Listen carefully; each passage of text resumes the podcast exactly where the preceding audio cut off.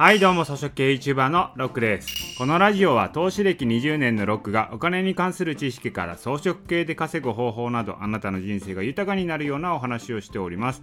はい、ということで今回はですね、裏技 YouTube や音声配信で再生回数維持率を上げる方法ということでお送りしたいと思います。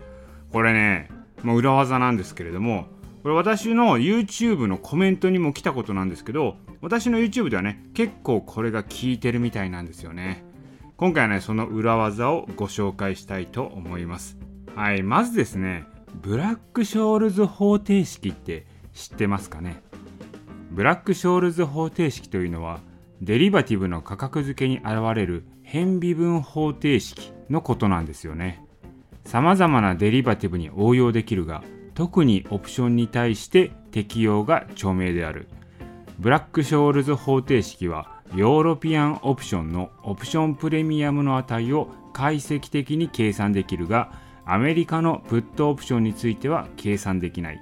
ただしブラックショールズモデルにおけるアメリカンコールオプションの理論価格のヨーロピアンコールオプションの理論価格と一致するんです。どうですか？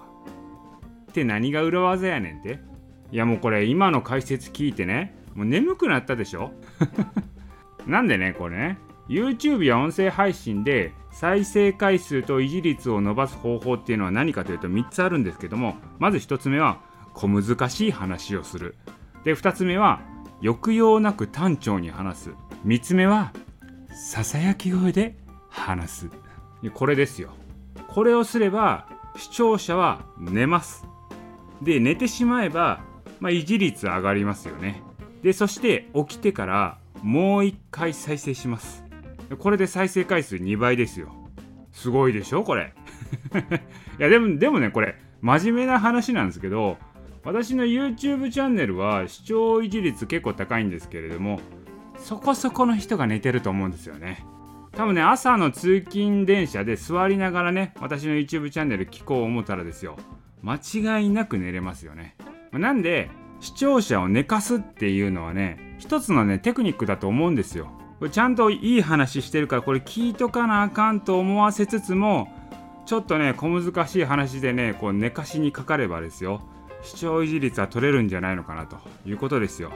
これがですよもう裏技ですよもう。YouTube や音声配信で再生回数維持率を上げる方法ということですね。